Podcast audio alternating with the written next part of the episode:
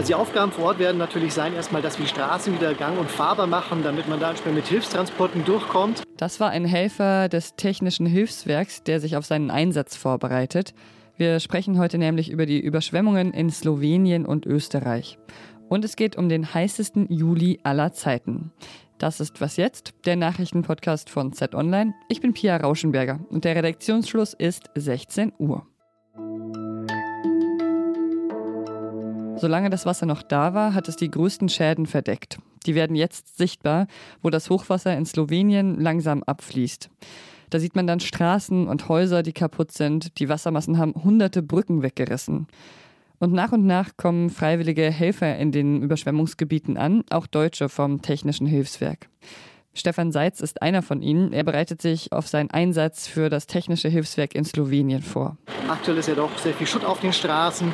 Wir werden entsprechend teilweise Häuser beiseite räumen, die im Weg stehen und die slowenischen Kräfte entsprechend dabei unterstützen, erstmal die ganzen Trümmerfelder zu beseitigen, damit tatsächlich erstmal gearbeitet werden kann. Auch in Kroatien, in Polen, in Tschechien und in der Slowakei gab es Unwetter, aber bisher ist die Lage dort noch stabil. Die Sorge, dass sich das ändern könnte, die bleibt natürlich. Und auch der Süden von Österreich war ja von extremen Niederschlägen betroffen und dort zieht sich das Wasser auch zurück, aber die Gefahr von Erdrutschen bleibt. Christina Pausackel war im Überschwemmungsgebiet in der Steiermark unterwegs. Hallo Christina. Hallo.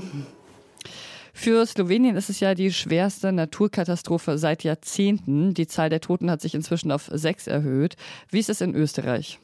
Ja, glücklicherweise gab es äh, kaum Verletzte in Österreich, aber einen Toten. Äh, also am Sonntag verstarb ein Mann in Kärnten, äh, der quasi von einem Fluss mitgerissen äh, wurde und nur mehr tot geborgen werden konnte.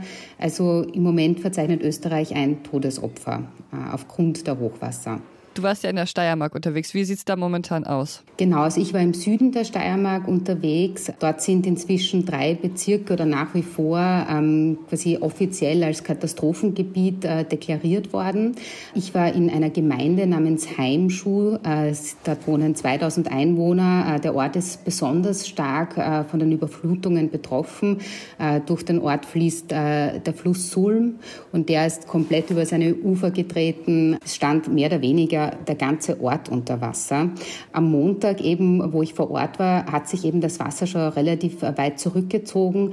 Aber eben die Schäden werden jetzt erst sichtbar. Viele Keller sind noch voller Wasser, äh, Erdgeschosse zerstört. Viele Menschen können nach wie vor nicht in ihre Häuser zurück. Und was haben dir diese Menschen berichtet? Was, was brauchen sie denn jetzt als erstes? Also im Grunde ist es jetzt einfach mal klassische Aufräumarbeiten. Es sind nach wie vor Einsatzkräfte vor Ort, also Feuerwehr, äh, auch das österreichische Bundesheer hilft dort aus. Also es wird Wasser ausgepumpt. Ähm, teilweise sind jetzt die Bewohner einfach bei Verwandten in der Umgebung untergekommen. Aber im Grunde ja freiwillige Helfer, die, die irgendwie dabei unterstützen, das Geröll aus dem Weg zu schaffen und irgendwie diese Erdgeschosse trocken zu legen. Mhm. Ist es eigentlich auch wie im Ahrtal, dass es in dem Gebiet immer wieder zu Überschwemmungen kommen kann, weil es schon geografisch so ausgelegt ist? Oder war das jetzt eine extreme Ausnahme? Weißt du das? Diese Region, gerade im Süden der Steiermark zum Beispiel, kennt äh, Überschwemmungen und Hochwasser. Es gab vor neun Jahren zum Beispiel sehr hohe, also sehr große Überschwemmungen dort auch in der Region. Und die Befürchtung ist eben, dass das jetzt immer häufiger der Fall ist. Also an sich ist die Lage schon, äh, sage ich mal, Hochwasser gefährdet. Es gibt dort einige große Flüsse ähm, und auch äh, eben teilweise immer stärkere Regenfälle. Also an sich ist es ein Gebiet, das sich auch in Zukunft auf solche Hochwasser einstellen werden müssen.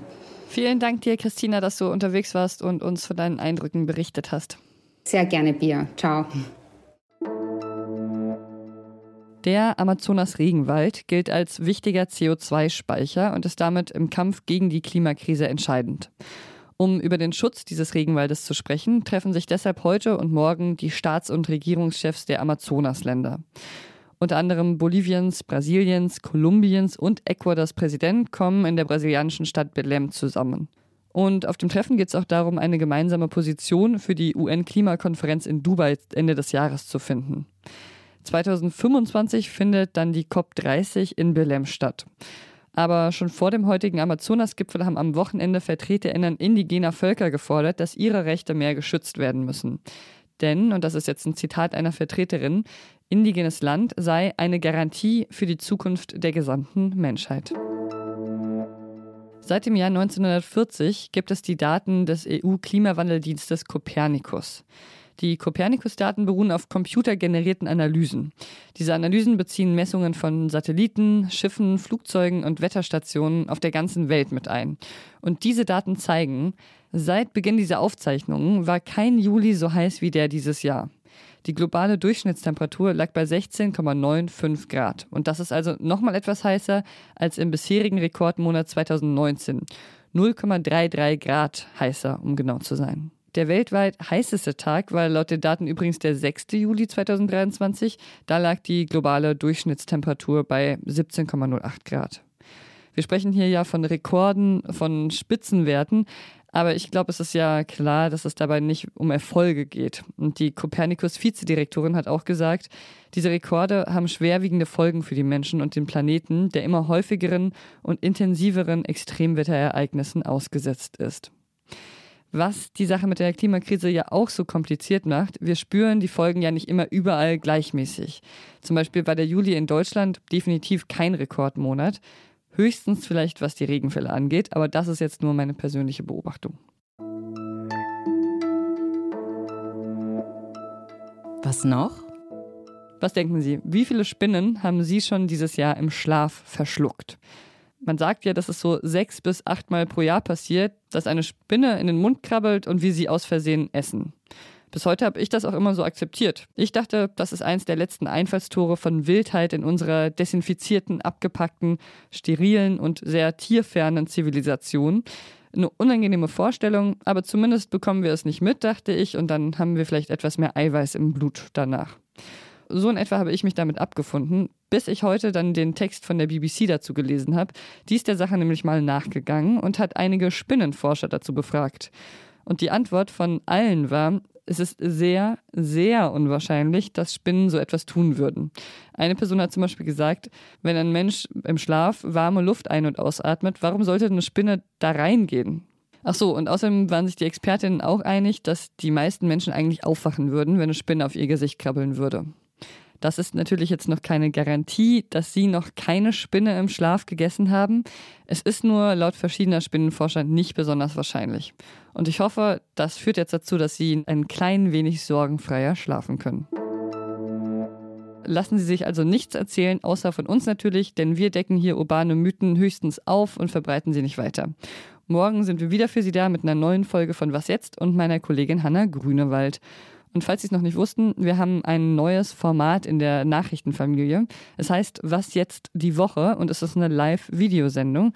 Die wird dann aber hinterher immer auch als Videopodcast ausgespielt. Live gibt es das immer donnerstags abends um 18 Uhr, zum Beispiel auf Zeit.de oder auf Instagram oder auch auf Twitch und vielen anderen Kanälen. Und diese Woche ist das Thema der Militärputsch in Niger. Falls Sie dazu also irgendwelche Fragen haben oder Ihre Gedanken dazu loswerden möchten, dann schicken Sie uns sehr gern eine Sprachnachricht an wasjetzt.zeit.de. Das ist aber auch immer noch die E-Mail-Adresse für unseren klassischen Nachrichtenpodcast und da sind wir auch immer froh über Ihre Gedanken zu allem, was wir so verbreiten. Ich bin Pia Rauschenberger, machen Sie es gut. Ah ja, und heute ist übrigens Weltkatzentag und mein liebster Katzengedanke ist nach wie vor der hier. Wenn Ihre Katze mit Ihnen sprechen könnte, sie würde es nicht machen.